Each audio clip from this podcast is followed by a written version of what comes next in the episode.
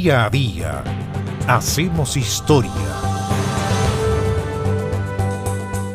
Pongo en tus manos abiertas. El 19 de diciembre del año 1924 se suicidó el organizador y fundador del Partido Comunista Chileno, Luis Emilio Recabarren Serrano.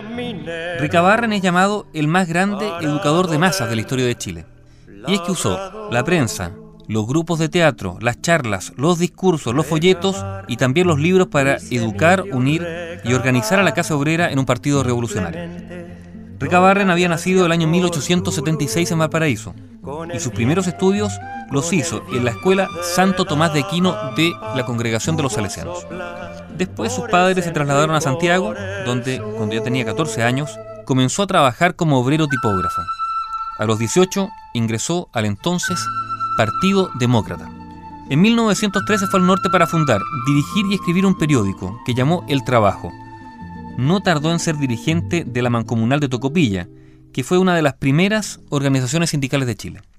Tres años después, en 1906, fue elegido diputado por la provincia de Antofagasta, pero fue despojado de su cargo por la Cámara en una memorable sesión, la Cámara se aferró al hecho de que él alegara que se lo obligara a jurar al cargo invocando a Dios. A fines de ese año, los tribunales dictaron sentencia en su contra y lo condenaron a 541 días de cárcel, por lo que cruzó los Andes clandestinamente y se estableció en Buenos Aires, donde trabajó también en una imprenta y se incorporó a las filas del Partido Socialista Argentino. En 1908 viajó a Europa y recorrió España, Francia y Bélgica a fines de ese año regresó a Chile y a su regreso fue detenido y encerrado en la cárcel de los Andes durante 18 meses. En 1911, Luis Emilio Recabarren se radicó en Iquique y fundó el Partido Obrero Socialista.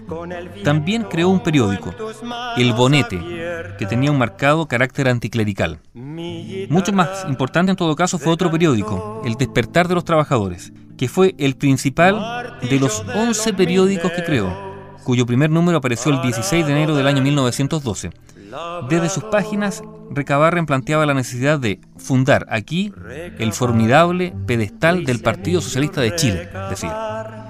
En 1915 fue candidato a diputado por Antofagasta, sin embargo fue derrotado, y en 1920 fue designado como candidato a la presidencia de la República. Pero claro, él en esa época estaba encarcelado, por lo que logró un escaso apoyo electoral. Sin embargo, el año siguiente sí fue electo, pero diputado por Antofagasta. Fue en el año 1921 cuando el Partido Obrero Socialista se afilió a la Internacional Comunista y un año después se transformó en el Partido Comunista. Después Recabarren viajó a la Unión Soviética para participar en el cuarto Congreso de la Internacional Comunista. ¿Qué pasó? Se decepcionó de lo que vio, volvió a Chile, convocó un meeting al que aparentemente fueron muy pocas personas y se sintió abandonado por sus bases. Lo cierto es que en 1924 Recabarren no aceptó presentarse a la reelección de diputado y a las 7 de la mañana del 19 de diciembre de ese año 1924 se suicidó. Recabarren, Luis Emilio Recabarren. Bio Bio, la radio con memoria.